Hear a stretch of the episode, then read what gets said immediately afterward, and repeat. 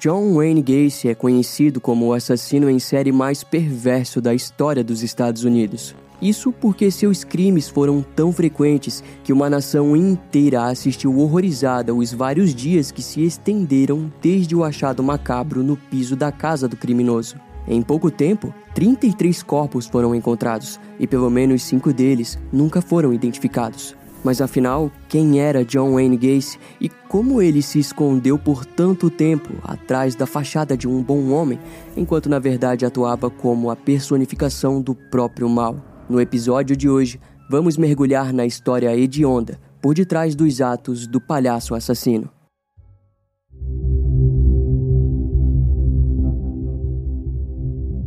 Entre o início e o fim da década de 70, todo jovem americano sentia orgulho de seu carro. E isso não era diferente para um garoto chamado Johnny Butkovic, de 17 anos. Ele tinha um Dodge 1968 e era conhecido por estar sempre rondando pela região do município de Norwood Park Township, em Chicago. No entanto, não era nada fácil manter um Dodge como aquele. Assim, ele eventualmente encontrou um emprego na Empreiteiros PDM, pintura, decoração e manutenção. Era um bom trabalho para Johnny, que possuía amizades com vários outros colegas de mesma idade e principalmente com seu patrão, John Wayne Gacy. Porém, isso mudou quando, no dia 31 de julho de 1975, por algum motivo, John se recusou a pagá-lo. Diante a situação injusta, Johnny e mais dois amigos foram até a residência do homem para cobrá-lo. Em pouco tempo no local, uma discussão se iniciou e Johnny ameaçou seu patrão ao dizer que denunciaria ele por falta de declaração de impostos. John ficou furioso e disse que não pagaria Johnny no momento, mas que estava disposto a fazer um acordo. Em resultado a isso, os garotos saíram da residência e Johnny deixou seus dois amigos em casa. Porém, depois daquilo, Johnny Butkovic jamais seria visto novamente com vida. Estranhamente, seu Dodge foi encontrado abandonado com as chaves na ignição, junto aos seus pertences pessoais. Quando o pai de Johnny relatou o desaparecimento de seu filho para as autoridades, ele deu o nome de John Wayne Gacy como o principal suspeito. E quando questionado, John convenceu os investigadores de que havia recebido uma visita de Johnny, mas que eles haviam chegado a um acordo e que depois nunca mais se viram. Esse relato também foi confirmado pelos amigos do jovem, e assim o caso ficaria marcado como uma suposta fuga. Mesmo assim, nos três anos seguintes, a família Butkovich telefonaria mais de 100 vezes para as autoridades, alegando que John Wayne Gacy estava assim envolvido no desaparecimento. Mas essas ligações não foram o suficiente e John Wayne Gacy acabou não sendo devidamente investigado. Em junho de 1976, Michael Bonin, de 17 anos, estava trabalhando em um projeto de restauração de uma jukebox quando desapareceu. O garoto amava o seu trabalho como carpinteiro, sempre procurando serviços que pudessem garantir a ele uma relação e um desafio com a madeira, onde buscava atingir o melhor resultado. E quando o seu desaparecimento foi investigado, a polícia descobriu que ele havia sido visto pela última vez indo em direção à estação ferroviária de Chicago para Waukegan. Por aquele motivo, os investigadores consideraram o caso como uma simples fuga, algo até então comum naquela época. No entanto, o Departamento de Polícia de Chicago pôde notar que Michael estava entrando em uma lista onde haviam mais três desaparecidos, sendo eles Daryl Sampson, Randall Heffett e Samuel Stapleton, de respectivamente 18, 15 e 14 anos. Todos eles apresentavam semelhanças entre si, desde fisicamente até estado social, mas nada seria feito quanto a isso. E nesse contexto, temos o William Carroll, de 16 anos, que vivia nas ruas do bairro Uptown, em Chicago. Com 9 anos, ele havia sido preso por roubar uma bolsa e pouco tempo depois foi preso novamente por ter sido pego portando uma arma. Ainda com sua pouca idade, William já se provava ser um garoto bem problemático. E esses mesmos problemas levariam ele para as ruas de Uptown, onde organizava trabalhos extras como organizador de encontros homossexuais com clientes adultos que procuravam prazer com garotos mais jovens. William seria visto pela última vez no dia 13 de julho de 1976, quando saiu de casa em direção a mais um dia de trabalho extra. Nos meses seguintes, mais seis jovens garotos desapareceram das ruas de Chicago, sem ninguém suspeitar do que pudesse ter acontecido com eles. Dois desses jovens eram os amigos Kenneth Parker e Michael Marino, que seriam vistos pela última vez na estrada Clark, em Chicago. Dessa forma, enquanto essa série de desaparecimentos ocorria, tudo continuava normal na empreiteira PDM, onde Gregory Godzik, de 17 anos, estava feliz com o seu recém-trabalho muito bem remunerado. Ele adorava tanto o seu trabalho que não se importava em de vez em quando ajudar seu patrão John Wayne Gacy com tarefas fora da empreiteira. A maioria delas se resumia em cavar buracos para que John instalasse telhas de drenagem em sua residência. E embora o serviço fosse trabalhoso, Gregory não se importava, pois desejava apenas o dinheiro para que pudesse investir em seu carro, um Pontiac 1966. Mas infelizmente, seu sonho nunca seria realizado, já que na noite do dia 12 de dezembro de 1976, após sair para um encontro com sua namorada e deixá-la em casa no fim da noite, ele nunca mais seria visto com vida. Quando seus familiares relataram o desaparecimento, a polícia rapidamente localizou o seu Pontiac estacionado em um lugar pacato na Vila Niles, em Illinois. Os familiares questionaram John Wayne Gacy sobre o paradeiro do garoto, mas ele disse que Gregory havia deixado uma mensagem eletrônica, alegando uma possível fuga. Mas ao ser questionado se poderia reproduzir a tal mensagem, John disse que já tinha apagado. Tudo isso nos faz refletir. Seria John um criminoso impulsivo ou um assassino que premeditava em busca de controle e prazer? Para responder essa questão, entre muitas outras, chamamos a psicóloga Janaína Barney, especialista em psicodiagnóstico. Primeiro, vamos pensar um pouco sobre impulsividade. Para ilustrar esse conceito, vamos imaginar uma mola. Pressionamos ela com uma bola e então soltamos. O tempo de reação da mola para impulsionar a bola para frente é espontâneo. A impulsividade é isso. Impulsividade é a reação a um estímulo onde a latência entre estímulo e resposta é baixa. Então, se a gente observar alguns pontos da trajetória de John, não diria que ele é impulsivo. Já sobre poder, controle e prazer, podemos entender que sim. Em vários momentos da sua trajetória, a posição social que ele ocupava, as relações, essa busca por uma imagem para ter o controle de como seria visto, e ainda assim sem perder o prazer de todos os crimes que cometia. Nos meses seguintes, John Cis, de 19 anos, e o filho de um sargento da polícia de Chicago, Robert Gilroy, de 18 anos, simplesmente sumiram. As buscas por Robert foram feitas em uma grande escala, mas nenhum vestígio de seu paradeiro foi encontrado. Naquela altura já estava evidente que uma grande onda de desaparecimentos de jovens garotos estava acontecendo, mas as autoridades de Chicago não perceberam os sinais. Foi então que, na primeira semana de janeiro de 1978, as autoridades do município de Norwood Park Township bateram na porta da casa de John Wayne Gacy, que ficava localizada na Avenida West Summerdale. Para a sua surpresa, John foi informado que estava sendo acusado de agressão sexual contra um garoto chamado Robert Donnelly, de 19 anos. De acordo com o jovem, em dezembro do ano anterior, John havia sequestrado ele de um ponto de ônibus sob a mira de uma arma.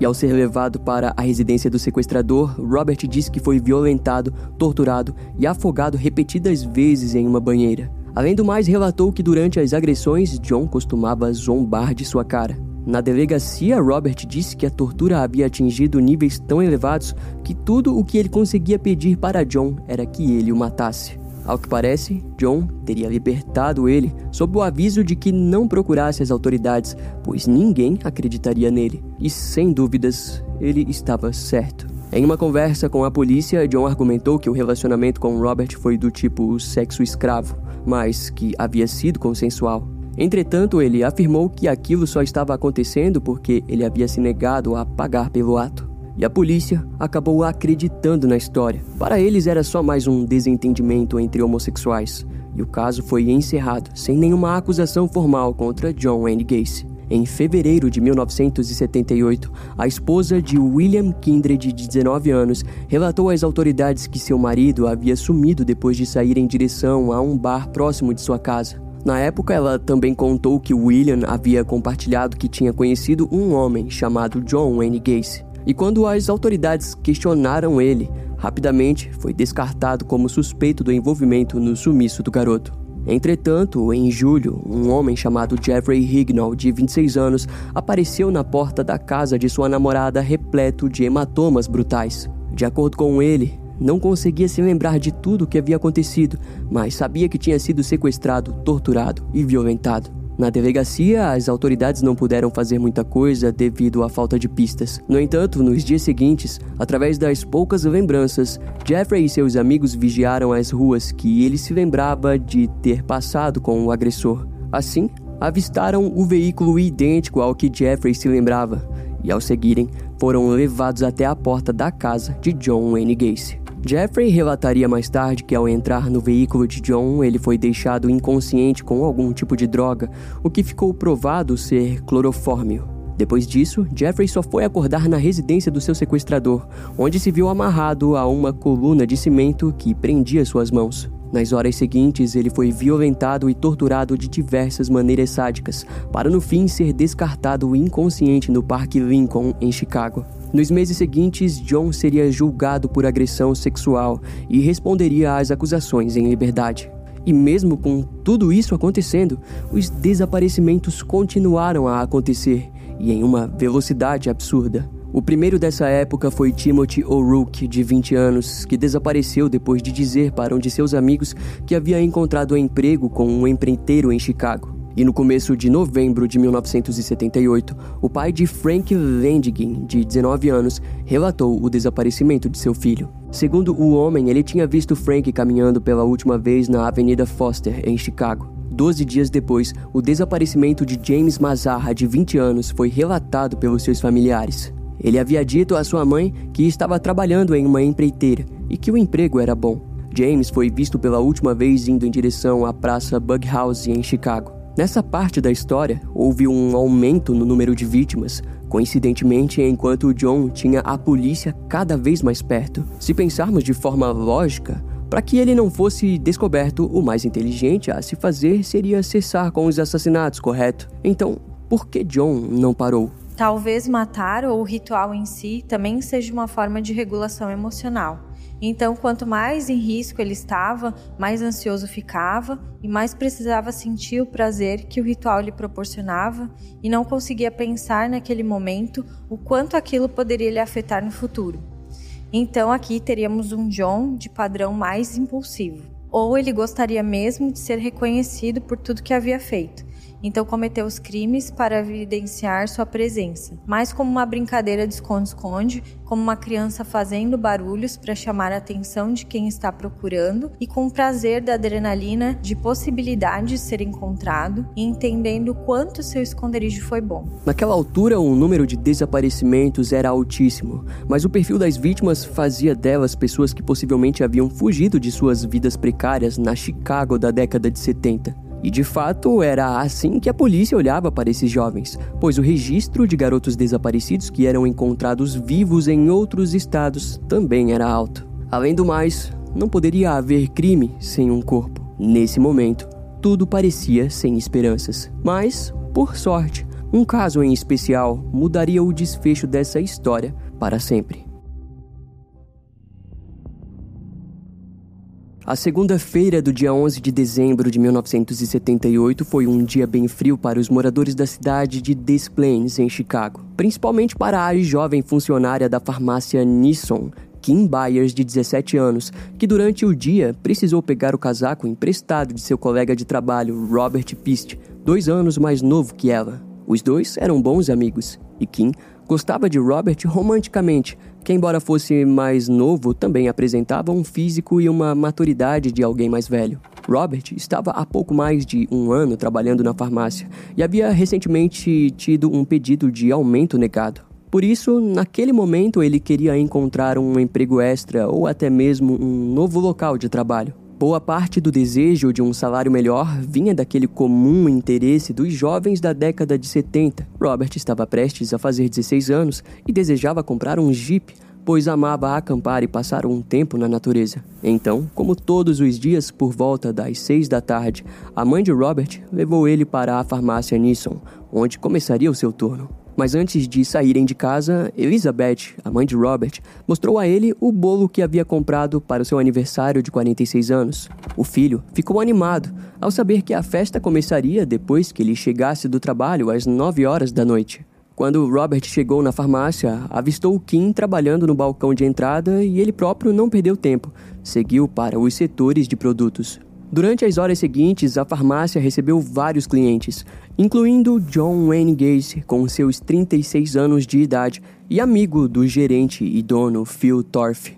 Os dois conversaram sobre suas próprias empresas, chegando a comentar que gostavam de contratar jovens, pois a rotatividade era grande. John, em algum momento, disse que seus funcionários estavam recebendo 400 dólares por semana, e Robert Pist ouviu aquilo, mas não disse nada. E por volta das 7h15 da noite, John saiu da loja e acabou deixando para trás uma agenda marrom. O gerente, Phil Torf, pensou em ligar para o seu amigo, mas desistiu da ideia ao imaginar que ele voltaria para buscá-la. Um tempo depois, ele retornou para buscar sua agenda e Robert estava no caixa. Daquela vez, John ficou 45 minutos na farmácia, percorrendo pelos corredores e conversando com Phil. Às 8h55, Elizabeth chegou para buscar seu filho, mas Robert disse que ainda havia coisas para fazer. Quatro minutos depois, ele pegou seu casaco que havia emprestado a Kim e a pediu para que cuidasse do caixa, também informando sua mãe que tinha um empreiteiro querendo falar com ele sobre trabalho. Antes de sair, Robert garantiu que voltaria em breve. Elizabeth esperou seu filho por alguns minutos, mas embora estivesse preocupada, decidiu retornar para casa e buscá-lo mais tarde. E a partir dali seria o início do fim de um dos casos criminais mais chocantes de Chicago e de toda a América. Quando Elizabeth retornou para buscar seu filho, ela procurou por Robert em cada canto do lado de fora da farmácia, mas não encontrou nenhum sinal do garoto. Eventualmente, o departamento de polícia de Des Plaines foi acionado, mas informou que, devido à hora, não havia ninguém para lidar com o caso de desaparecimento. De qualquer modo, um registro foi feito e posto em cima da mesa do tenente Joseph Kozenzak, que chegou para trabalhar apenas às sete e meia da manhã do dia seguinte. E enquanto isso, os familiares de Robert acreditavam fielmente que o garoto havia sido sequestrado e que estava sendo mantido em cativeiro pelo empreiteiro John Wayne Gacy, o qual sabiam que havia visitado a farmácia naquela noite. Quando o caso começou a ser investigado por Joseph, ele passou a desconfiar e pediu a ajuda do policial Ronald Adams, que ficaria designado em estudar os passos de John. Ronald então interrogou Kim Byers e procurou pelos registros da empresa de empreitaria do suspeito. Enquanto isso, os outros agentes na delegacia investigaram o passado de John, descobrindo que ele havia sido posto em liberdade condicional em junho de 1970. E o motivo da prisão era referente à sodomia. Os investigadores ficaram preocupados, pois os registros se estendiam para outros históricos de desvio sexual e comportamento violento. Assim, Joseph Kozenzek e outros policiais foram finalmente até a residência de John Wayne Gacy na Avenida West Summerdale em Norwood Park Township. E lá eles informaram ao suspeito sobre o desaparecimento de Robert Pist. Em resposta, John confirmou sua presença na farmácia na noite do desaparecimento, mas negou ter tido contato com os funcionários do estabelecimento. Ao ser solicitado na delegacia para esclarecer os fatos, John disse que não poderia sair de casa, pois um familiar havia recém-falecido e que só iria depois que tudo estivesse resolvido referente ao enterro. E, curiosamente, John cumpriria essa promessa. Porém, ele só chegou na delegacia por volta das 3 horas da manhã, onde afirmou que se atrasou porque o seu carro havia atolado na lama. E de fato, seu casaco e bota estavam repletos de lama seca. O policial de plantão disse que não havia nenhum investigador sênior no local e que ele deveria retornar na parte da manhã, algo que John evitaria ao máximo. Assim, no dia seguinte, o tenente Joseph Kozenzak continuou investigando o suspeito e ficou surpreso pelo fato de que John era um homem considerado importante na comunidade, de modo que seu passado costumava ser ignorado ou até mesmo encobertado. Dessa forma, com uma boa quantidade de provas circunstanciais, ele conseguiu emitir um mandado de busca para a residência de John. Porém, o mandado só foi aplicado no dia 13 de dezembro de 1987, no mesmo dia em que John foi chamado novamente para prestar depoimento na delegacia. Ele compareceu no local de bom grado, mas evitaria mencionar informações importantes para a polícia, principalmente depois de ficar furioso ao saber que sua casa seria investigada sem aviso prévio. No entanto, o jogo finalmente parecia estar virando. John não sabia, mas aquele era o primeiro ato que resultaria em sua queda. Quando a residência na Avenida West Summerdale foi investigada pelos oficiais de busca, eles caminharam diretamente para os quartos do local. Neles, os oficiais encontraram vários quadros de palhaços, trazendo à investigação um clima bem sinistro. Ali, eles também confiscaram diversos itens, como uma caixa de joias com uma carteira de motorista ao fundo. Além disso, foram encontrados vários anéis. Um, em particular, chamou a atenção. O anel possuía uma gravação que dizia Escola Secundária Maine West, e ao lado havia as iniciais JAS. Junto aos itens, também foram confiscadas várias outras evidências, como filmes pornográficos, maconha, livros eróticos, algemas, uma pistola italiana, distintivos de polícia, um vibrador, uma seringa, agulha hipodérmica, roupas masculinas pequenas, entre outros itens. A última evidência mais chamativa foi um recibo com um número da farmácia Nissan no nome de Kim Byers ao lado de uma corda de nylon. Com isso, três automóveis da empresa de John foram apreendidos, bem como o seu Oldsmobile Delta 88 para inspeção, no qual foi encontrada uma mecha de cabelo que seria levada para análise de DNA. E no fim daquele dia de investigação, um odor foi sentido pelos oficiais presentes no local, que, ao seguirem, chegaram até um alçapão, onde se depararam com uma terra salpicada de cal. Contudo, eles não podiam ir além daquilo, e a investigação foi encerrada. Já na delegacia, devido à falta de informações úteis vindas da boca de John, as autoridades se viram obrigadas a libertá-lo até que os resultados dos testes das investigações fossem liberados. Mas eles colocaram John em vigilância 24 horas, atitude que levaria eles para dentro de um tipo de guerra fria entre John Wayne Gacy e a polícia. Os dias seguintes foram um verdadeiro inferno para o suspeito, que era seguido em cada canto da cidade. Inicialmente, John tentou lidar com a situação de modo espirituoso, ao oferecer café ou lanche para seus vigias. Até mesmo houve um momento em que eles tomaram café juntos em um estabelecimento local. Mas ao longo do tempo, estava claro que John parecia a cada dia perder cada vez mais a sua postura de bom moço. Como, por exemplo, quando do nada ele começou a acelerar em alta velocidade pela cidade na tentativa de despistar a polícia. Mas as autoridades não se abalaram com seu comportamento, pois enquanto aquilo acontecia, os amigos e familiares de John eram chamados para a delegacia, onde eram questionados sobre o seu comportamento e passado conturbado. Naqueles interrogatórios, ficou evidente para todos que John estava sendo acusado de sequestro, algo que parecia inacreditável de se ouvir. Foi então que, durante todo esse processo, alguns investigadores descobriram que o anel da escola secundária Maine West encontrado na residência de John pertencia a John Alan Sick, desaparecido desde 1977. Além disso, as autoridades notaram que havia três outros jovens desaparecidos e que, coincidentemente, trabalhavam com John no ano em que sumiram, ou seja, o suspeito agora estava conectado não somente a um desaparecimento, mas há cinco casos abertos. Porém, a evidência mais assustadora foi a do recibo da farmácia em nome de Kim Byers encontrado no lixo da residência de John durante a primeira investigação. Quando questionada pelos investigadores, Kim informou que havia colocado aquele mesmo recibo no bolso do casaco que tinha pegado emprestado de Robert Pist durante o trabalho, mas que havia devolvido o casaco a ele na mesma noite do seu desaparecimento. Diante dessas descobertas, seria questão de tempo até que um mandado de prisão ocorresse mas, para a surpresa de todos, o próprio suspeito ajudaria com aquilo. Isso porque, devido à pressão policial, John Wayne Gacy já estava próximo do seu limite. No fim da noite do dia 20 de dezembro de 1978, ele foi até o escritório do seu advogado Sam Amirante, que se deparou com o seu cliente bastante ansioso. Ao chegar, John logo começou a beber incontrolavelmente e confessou que havia algo importante para contar. Ele então apontou para um artigo do jornal presente na mesa do seu advogado referente ao desaparecimento de Robert Pist. Em seguida, informou que o garoto estava morto em um rio. Sam ficou desnorteado ao ouvir aquilo. No entanto, aquele era apenas o começo, pois nas horas seguintes John fez uma confissão, onde alegava ter assassinado pelo menos 30 pessoas. De acordo com ele, a maioria estava enterrada em seu porão, sem descrever o local exato. Quando Sam perguntou quem eram aquelas pessoas, John as descreveu apenas como prostitutos, traficantes e mentirosos. Eventualmente, devido ao álcool em excesso, ele acabou adormecendo no sofá por algumas horas.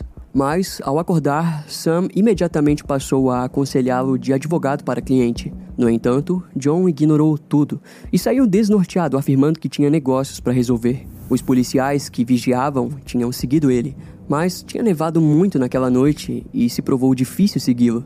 John então dirigiu até um posto de gasolina na Avenida Higgins, onde deu a um jovem aleatório pacotes de drogas que estava levando no bolso, alegando que a polícia estava atrás dele e que não poderia ser visto com aquilo. Obviamente, embora os policiais estivessem longe, eles viram a ação e imediatamente pararam no estabelecimento. Entretanto, John seguiu com sua fuga totalmente em pânico, até que, poucos quilômetros depois, foi rendido por mais viaturas e policiais armados, e então preso sob a acusação de porte de drogas. E enquanto ele era levado à delegacia, os investigadores do caso do desaparecimento de Robert Pist já haviam solicitado um segundo mandado de busca para a residência de John, porque acreditavam que havia algo a mais para ser descoberto, principalmente em referência ao cheiro estranho que emanava do local. Para descobrir mais sobre aquilo, eles chamaram o médico forense Robert Stein, que tinha como objetivo auxiliar nas buscas com o intuito de encontrar um cadáver. Durante a busca, um dos oficiais deu descarga em um vaso sanitário e pôde sentir um cheiro estranho vindo dos tubos da residência. O odor era familiar e Robert Stein logo confirmou que se tratava do cheiro de decomposição. Além de que a área de origem do odor apontava diretamente para o mesmo local em que aquele alçapão levava, para um lugar repleto de terra e cal. Assim, sob a supervisão de Robert Stein, Toda a área foi cavada de forma cuidadosa e lá foram encontrados os primeiros corpos. E quando apresentado ao achado, John Wayne Gacy finalmente confessou aos investigadores que havia matado cerca de 30 pessoas e que a maioria delas estavam enterradas sob aquele espaço na sua residência. Enquanto as escavações aconteciam, John explicou seu modus operandi, alegando que algemava suas vítimas e que depois eram violentadas sexualmente. Ele costumava enfiar as meias ou cueca de suas vítimas em suas gargantas para depois estrangulá-las com uma corda enquanto eram violentadas. Em alguns casos, o criminoso descreveu de modo gráfico como passava cerca de um dia com o cadáver ao lado de sua cama até finalmente enterrá-lo. Ele também relatou que em seus últimos assassinatos estava matando de maneira descontrolada e que logo após o crime já descartava o corpo. Essa ideia pode ser confirmada pelo fato de que muitos corpos foram encontrados praticamente juntos, o que indicava que haviam sido mortos no mesmo dia. Quando questionado sobre aquilo, ele explicou que, de fato, houve noites que matou duas vezes, mas também afirmou que, em alguns casos, decidiu enterrar no mesmo local devido à falta de espaço. Três dias após o Natal de dezembro de 1978, a polícia removeu cerca de 27 corpos da residência de John Wayne Gacy. Todo o processo foi registrado pela mídia, que fez com que o Natal de 1978 fosse algo extremamente mórbido para todos que acompanharam o caso pela televisão. Coincidentemente, enquanto a escavação ocorria, o corpo de Frank Landingen foi encontrado no rio des Plaines, mas de início aquilo não foi conectado ao evento. Foi apenas quando a carteira de motorista de Frank foi encontrada na residência de John que eles entenderam que o criminoso estava começando a descartar os corpos no rio. Inclusive, no mesmo dia, o corpo de James Mazarra também foi retirado do rio.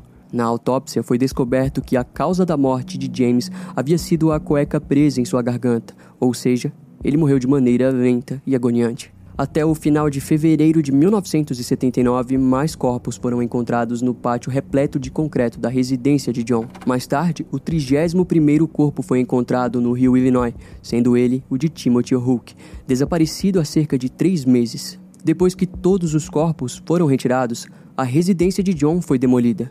Porém, algo assombrava os investigadores: o fato de que o corpo de Robert Pist ainda não havia sido encontrado e essa dúvida se estenderia até abril daquele ano, quando seu corpo foi localizado ao longo do rio Illinois, na represa de Desden. O motivo para a demora do achado acredita-se que tenha sido por conta de que o corpo pode ter ficado preso em algum ponto do rio. Na autópsia, foi descoberto que a causa da morte havia sido por conta de um monte de toalhas alojadas de forma violenta em sua garganta. A família Piste ficou arrasada com a descoberta e entrou com um processo de 85 milhões de dólares contra o Conselho de Liberdade Condicional de Iowa e de Chicago por negligência ao deixarem um criminoso tão perigoso ficar livre por tanto A polícia continuou a investigar os vestígios dos crimes de John, e naquela altura os jornais e toda a imprensa de Chicago já haviam detalhado os horrores causados pelo homem. E apesar de tudo parecer se encaminhar para um final, aquele era só o começo para aqueles que tentavam entender como John Wayne Gacy havia se tornado um dos assassinos em série mais terríveis da história americana.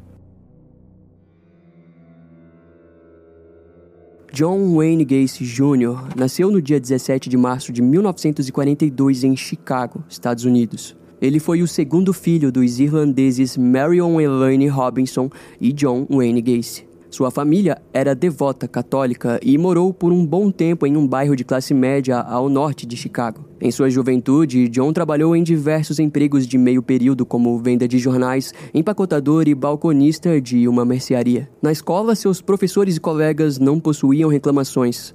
Ele sempre se mostrava como um jovem energético e até mesmo participava do grupo de escoteiros locais. Aos 11 anos, John foi atingido na cabeça por um dos balanços que brincava, e o acidente fez ele sofrer de desmaios frequentes por cinco anos. Até que, aos 16 anos, foi descoberto que aquele acidente causou nele um coágulo de sangue no cérebro e os tratamentos indicados foram feitos. Mas seus problemas não pararam por aí. Posteriormente, John acabou sofrendo de uma doença cardíaca, onde foi diversas vezes hospitalizado. Um detalhe é que, curiosamente, essa mesma doença seguiria ele até o dia de sua morte. Em sua adolescência, a relação com seu pai se tornou instável, fato que atingiu profundamente John, pois ele sempre procurava sua aceitação. Como seu pai era um homem alcoólatra e abusivo, o relacionamento era bem difícil. Durante sua fase escolar, John mudou diversas vezes de escola até se formar e sair de casa em direção a Las Vegas. Lá, ele conseguiu um trabalho de zelador em uma funerária, mas a sua vida se provou uma completa miséria. Assim, todo o dinheiro que conseguiu juntar foi utilizado para comprar uma passagem de volta para Chicago, onde retornou para a casa dos pais. Em 1960, John se formou na faculdade de administração. Mais tarde, conseguiu um emprego na companhia Number Show, onde se destacou e foi enviado para gerenciar uma loja de roupas masculinas na cidade de Springfield, em Illinois. Naquela fase de sua vida, John se encontrava acima do peso e seu problema no coração acabou retornando para deixá-lo hospitalizado diversas vezes. Aquela atenção repentina e o sentimento de ser importante fez com que ele trabalhasse o dobro causando o esgotamento nervoso. Em setembro de 1964, John se casou com Marilyn Myers, filha dos donos da franquia de restaurantes e fast food Kentucky Fried Chicken, de Iowa. Seu sogro ofereceu a ele um trabalho em uma de suas franquias, fato que fez o casal se mudar para Iowa. Aquela fase da vida de John foi extremamente empolgante. Afinal, além de cuidar dos negócios da família, ele também costumava viajar para Waterloo e ao clube chamado Jaycees, onde aumentava seu nome dentro da comunidade com trabalhos voluntários. Eventualmente, John teve seu primeiro filho, e a casa dos Gacy logo se tornou aconchegante, amorosa e um lugar com a cara da família americana. E durante uma festa de família, o seu pai se desculpou pelos abusos físicos e emocionais e disse que acreditava ter estado o tempo todo errado sobre John. Contudo, alguns rumores se espalharam pelos clubes dos quais John participava. Ao que tudo indicava, John era homossexual e estava se envolvendo com os meninos que trabalhavam com ele nas franquias que comandava. Isso piorou quando, em maio de 1968, toda a sua bolha de amigos e conhecidos descobriram que John Wayne Gacy havia sido acusado de sodomizar um adolescente chamado Mark Miller. No tribunal, John contou que o ato havia ocorrido em troca de dinheiro por parte de Mark e que aquilo estava sendo armado pelos colegas invejosos do clube Jaces. Quatro meses depois, John foi acusado de pagar a um rapaz chamado Dwight Anderson, de 18 anos, para que espancasse Mark Miller, que conseguiu reagir ao ataque. A justiça pediu para que testes fossem feitos com John e o resultado foi de que ele possuía uma personalidade antissocial e que um tratamento médico em uma clínica não seria viável. Mas e hoje em dia? como seria visto o transtorno de personalidade antissocial em John Wayne Gacy do ponto de vista clínico? Se observarmos os critérios para o diagnóstico no DSM-5-TR, John apresenta alguns critérios para o transtorno. O critério 7 fica bem marcado quando ele diz que estava fazendo um favor tirando esse tipo de jovens das ruas. O critério 4 fica marcado pela agressividade dele com as vítimas e por pessoas dizerem que haviam tido experiências onde ele foi agressivo. Quando ele muda o comportamento na prisão, sendo um prisioneiro modelo, somente pelo benefício de sair, podemos então observar o critério 2. E pelos repetidos homicídios fica claro para nós o critério 1. Precisaríamos somente entender quando iniciaram esses comportamentos. No transtorno de personalidade antissocial, esses comportamentos iniciam na infância ou o início da adolescência. Como o John teve um acidente que afetou o cérebro, também podemos pontuar que lesões em lugares específicos podem estar correlacionados com esses comportamentos. Então, temos o que podemos chamar de comportamento antissocial adquirido. Pelo crime contra Mark Miller, a sua sentença foi de 10 anos no reformatório do estado de Iowa. Naquela altura, John já estava com seus 26 anos e sua prisão rendeu a ele o divórcio e a perda da vida confortável que possuía. Além do mais, durante o seu tempo na prisão, acabou descobrindo sobre a morte de seu pai, que rendeu a ele semanas de depressão profunda. Ao longo dos dias, John se sentiu extremamente culpado por não ter resolvido as coisas com seu pai antes de sua morte. Ele acreditava que havia dado ao homem a pior lembrança que um pai pode ter de seu filho antes da morte. No dia 18 de junho de 1970, ele acabou sendo liberado em liberdade condicional devido ao seu bom comportamento. John decidiu retornar para Chicago, onde possuía planos para recomeçar sua vida. Lá ele conseguiu um emprego de chefe de cozinha em um restaurante local. Após quatro meses na casa de sua mãe, John conseguiu comprar uma casa com a ajuda dela. A residência ficava na já conhecida Avenida West Summerdale, em Norwood Park Township.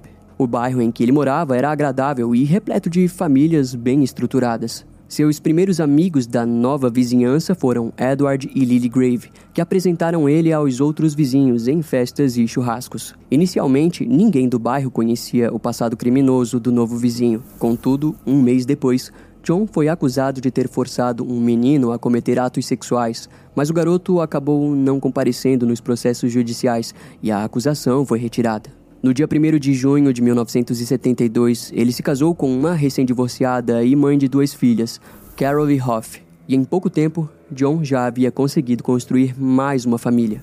Após algum tempo juntos, Carol começou a reclamar de um cheiro que acreditava ser de algum tipo de rato ou animal que estivesse morto na parede debaixo da casa. John apaziguou as dúvidas da mulher, mas naquele período ele já tinha feito sua primeira vítima, Timothy Jack McCoy, de 16 anos. Com o tempo, os gays passaram a montar festas e churrascos em sua residência, chegando até mesmo a convidar 300 pessoas. As festas foram se tornando conhecidas e tornaram o nome de John Wayne Gacy algo memorável na comunidade. E no ano de 1974 foi quando ele abriu a sua empreiteira. Seus empregados eram todos adolescentes que procuravam desesperadamente por emprego. Várias pessoas questionaram o motivo de empregar jovens inexperientes e John respondia que a mão de obra seria mais barata. No entanto, a sua esposa logo perceberia que não se tratava daquele motivo. Em 1975, o casal se separou devido à instabilidade emocional e sexual de John, que sequer conseguia se manter controlado, sendo muitas vezes visto quebrando os móveis e irritado. Porém, o verdadeiro ponto para o divórcio foi o fato de ele abandonar completamente as relações sexuais com sua esposa e de vez em quando chegar em casa acompanhado de homens. A mulher também diversas vezes encontrou revistas de homens sem roupas entre as coisas de seu marido. Na época, aquele divórcio não fez ela sair de casa. Sendo assim, ficou na residência até o dia 2 de março de 1976. Quando Carol deixou a residência, três vítimas já se encontravam enterradas ali.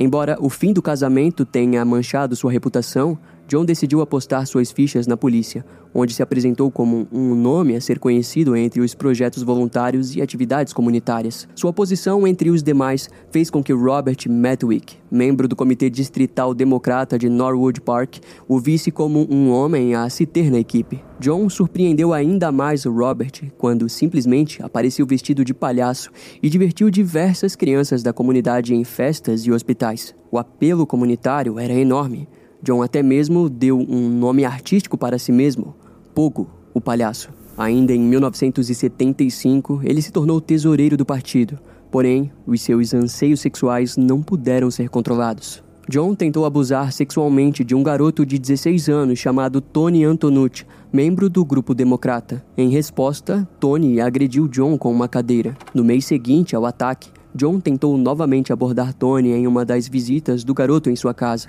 Mas daquela vez ele foi algemado e passou a tirar a roupa do garoto. Porém, ele não desistiu facilmente. Ao perceber que uma das argolas das algemas estava frouxa, Tony atacou e algemou John. E, frente à situação, o agressor prometeu que jamais tentaria aquilo novamente. Tony acabou aceitando a proposta. Depois de se safar dessa, nos anos seguintes, John Wayne Gacy se sentiria invencível, como se pudesse simplesmente tomar tudo o que desejasse. E ao mesmo tempo, ele se tornaria um homem cada vez mais importante para a comunidade local, sendo até mesmo fotografado ao lado da primeira-dama Rosalind Carter no dia 6 de maio de 1978. Além disso, John Wayne Gacy sempre gostava de dar festas temáticas e convidar centenas de pessoas. No dia 15 de julho de 1978, ele fez uma festa italiana, onde foi visto sorridente e feliz. Curiosamente, no mesmo local da festa, bem abaixo do forno que John utilizou para cozinhar, havia um corpo enterrado. Da mesma forma, debaixo do piso do banheiro, nenhum convidado poderia imaginar que outro corpo também poderia ser encontrado lá. Muito menos imaginarem os horrores que John aplicava em suas vítimas. Após a sua prisão por essa série de assassinatos, ele explicou seu modus operandi em três níveis. Primeiro, John ganhava a confiança dos jovens com promessas de dinheiro, bebida e drogas. Assim, no meio da conversa, ele mostrava um truque de mágica, onde algemava as mãos de suas vítimas e em seguida começava a violência sexual. O ato durava horas e John costumava sentar no peito de suas vítimas, como também fazia elas imitarem cavalos enquanto puxava rédeas improvisadas em volta de seus pescoços. Em seu terceiro ato, elas eram enforcadas com uma corda em volta do pescoço que era apertada lentamente com o cabo de um martelo. Normalmente, a vítima demorava mais de duas horas para sucumbir, com muitas delas também tendo mordaças de pano ou peças íntimas enfiadas no fundo de suas gargantas, como mencionado anteriormente. Ao longo dos seus assassinatos, John também levou algumas de suas vítimas até a garagem, onde embalsamava antes de enterrá-las. Naquela altura de sua vida, ele já havia matado cerca de 20 jovens, e seria apenas com o sequestro impulsivo de Robert Pist que os horrores feitos por suas mãos finalmente seriam revelados ao mundo, e ele lidaria com as consequências de seus atos.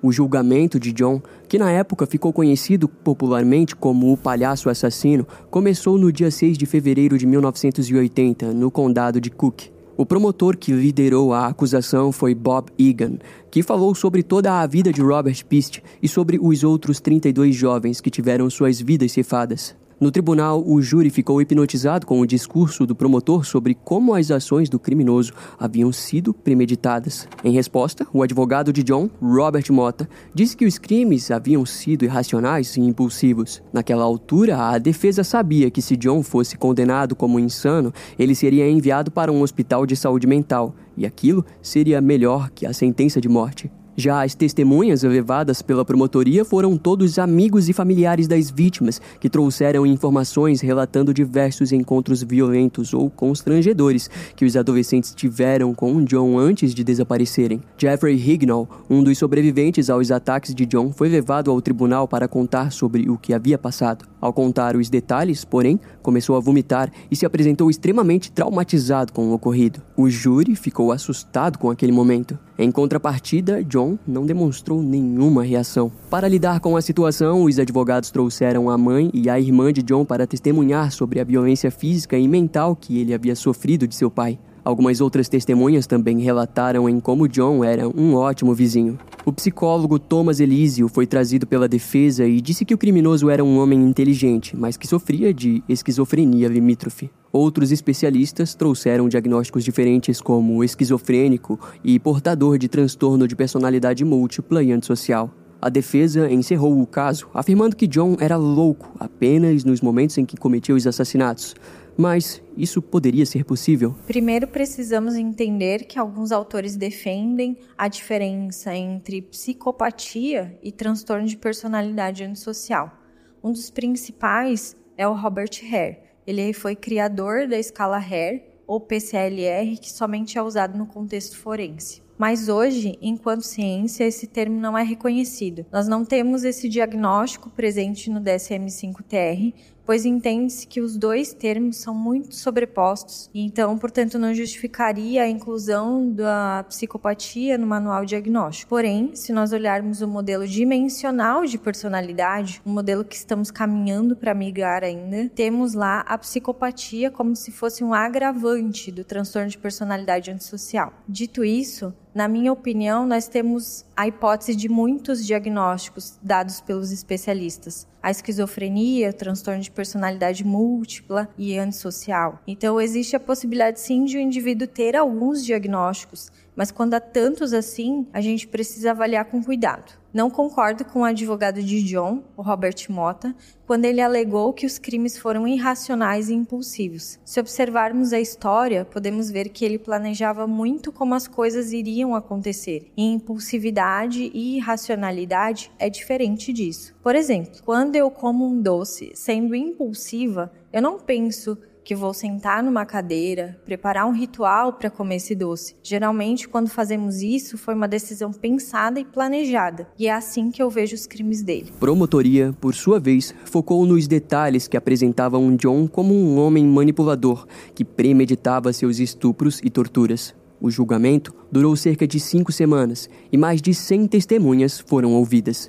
Ao fim, o júri condenou John Wayne Gacy em 33 acusações de assassinatos. A sua sentença era a morte. O criminoso foi levado para o corredor da morte do Centro Correcional de Maynard. Sua execução foi marcada para o dia 9 de maio de 1994 no Centro Correcional de Stateville, em Crest Hill. Durante o tempo em que ficou preso, John deu diversas entrevistas, sendo uma delas para o já falecido ex-agente do FBI Robert Hasler, que o considerava um exemplo perfeito da capacidade total de um assassino em série. Futuramente, o caso de John seria usado como exemplo para muitas palestras de Robert. Durante as entrevistas, o criminoso tentou convencê-lo de que houve cúmplices para seus crimes, mas isso nunca foi fortificado. Isso era apenas John Wayne Gacy tentando ser menos horrível para sua própria história. Conforme o tempo foi passando, várias vítimas que ainda não haviam sido identificadas tiveram suas identidades encontradas. No entanto, próximo da data de sua execução, ainda haviam oito vítimas não identificadas,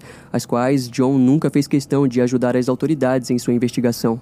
Assim, no dia da sua execução, John fez um último piquenique com seus familiares no pátio da prisão, e sua refeição foi um balde de KFC, uma dúzia de camarões fritos, batatas fritas, morangos frescos e uma Coca-Cola Diet. Então, após orar com um padre católico, o criminoso foi enviado para a câmara de execução. Devido à falta de experiência dos profissionais, a execução acabou atrasando devido ao entupimento de um dos tubos durante a injeção letal. Ao fim, lamentavelmente, as suas últimas palavras foram: Beije minha bunda. Do lado de fora da prisão, cerca de mil pessoas aguardavam por sua execução, vestidas com camisetas que diziam coisas como sem lágrimas para o palhaço. E uma minoria que se apresentou contra utilizou do silêncio e de velas como protesto. A sua morte foi confirmada ao meio-dia e 58 do dia 10 de maio de 1994. Seu cérebro ficou em posse da especialista Ellen Morrison, que estuda traços isolados comuns da personalidade de criminosos violentos. Já seu corpo foi cremado e entregue aos familiares.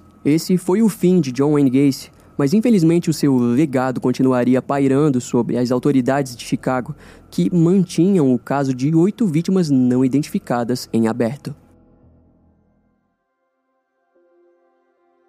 Em meados de 2011, o sargento Jason Moran, da unidade de casos arquivados do condado de Cook, descobriu que oito vítimas de John Wayne Gacy nunca foram identificadas. Essa informação foi uma surpresa para as autoridades, que conheciam o caso, mas não sabiam que ele continuava aberto devido às identificações pendentes. Assim, naquele momento, uma grande investigação se deu início. Primeiro, Todos os arquivos do caso de 1978 foram reexaminados e os antigos investigadores do caso original foram procurados e entrevistados. E juntos, eles analisaram os fatos, começando pela parte em que todas aquelas oito vítimas, em exceto uma, tinham sido estranguladas com uma corda ou um fio, seguido de que o perfil das vítimas se apresentava como todos sendo jovens brancos. Após a reabertura das investigações, um pedido de exumação foi feito e assim DNA foi coletado. Enquanto isso, o xerife do condado de Cook deu uma coletiva de imprensa, onde informou que o caso de John Wayne Gacy estava voltando ativa. Na coletiva, ele pediu a cooperação das pessoas para identificarem o restante das vítimas através de um formulário no site da polícia do condado. Assim, ainda na mesma semana, centenas de ligações e e-mails foram recebidos pela polícia,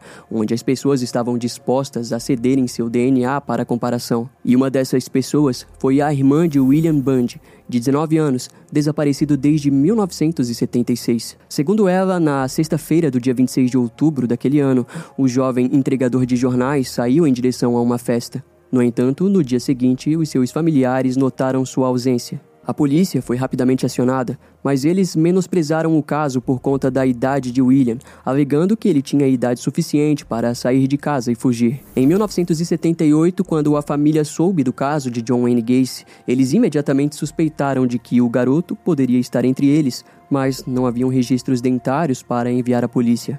Então, em 2011, essa chance retornou para a família, que também contou com a ajuda de um velho amigo de William, chamado Craig. De acordo com Craig, houve um dia pouco antes do desaparecimento de William que ele se encontrou com o amigo, onde ficou sabendo que ele estava trabalhando em uma empreiteira regional. Além disso, durante a conversa, o próprio apresentou uma grande quantia de dinheiro em espécie. Quando o sargento Jason Moran soube disso, ele suspeitou de que William Bundy estava trabalhando para John Wayne Gacy sem o conhecimento de seus familiares. E conforme essa pista foi investigada, Craig também compartilhou que no dia do desaparecimento de William, ele viu o rapaz dentro de um Oldsmobile preto. Já haviam se passado 40 anos do caso do palhaço assassino e agora finalmente novas descobertas estavam sendo feitas. Dessa forma, com as amostras de DNA doadas pela irmã de William, a identificação se provou positiva. Em uma segunda coletiva de imprensa, o xerife do condado de Cook identificou William Bundy, de 19 anos, como mais uma das vítimas de John Wayne Gacy.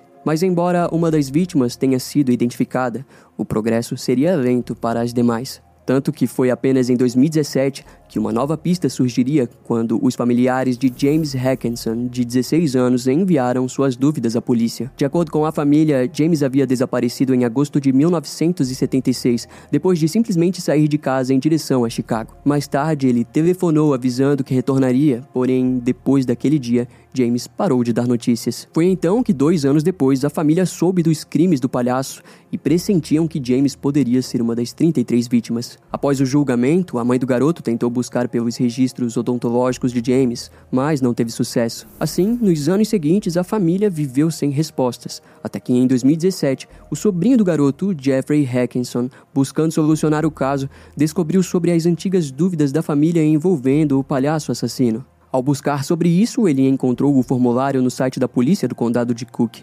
onde preencheu com as informações do seu tio. O sargento Jason Moran se surpreendeu com a história, pois Jeffrey nunca havia conhecido seu tio adolescente, mas mesmo assim estava decidido a resolver aquele mistério. E através dessa pista, a unidade de casos arquivados descobriu que em meados de 1970, James pediu um número de seguridade social e recebeu. Curiosamente, em todos os anos do seu desaparecimento, esse número foi usado apenas para registrar um salário de 102 dólares. Essa pista levou os investigadores a acreditarem que ele tenha sido contratado por John Wayne Gacy. Diante disso, uma solicitação de DNA foi feita para a família Hackinson, que rapidamente concordou. Eventualmente, o sargento Jason Moran se encontrou com os familiares e compartilhou que James Hackinson, de 16 anos, havia infelizmente se tornado uma das vítimas de John Wayne Gacy. Em contrapartida, conseguiu fornecer um desfecho para o mistério do seu desaparecimento tantos anos atrás. Poucos anos depois, em meados de 2021, o departamento do xerife se uniu ao projeto DNA Doe,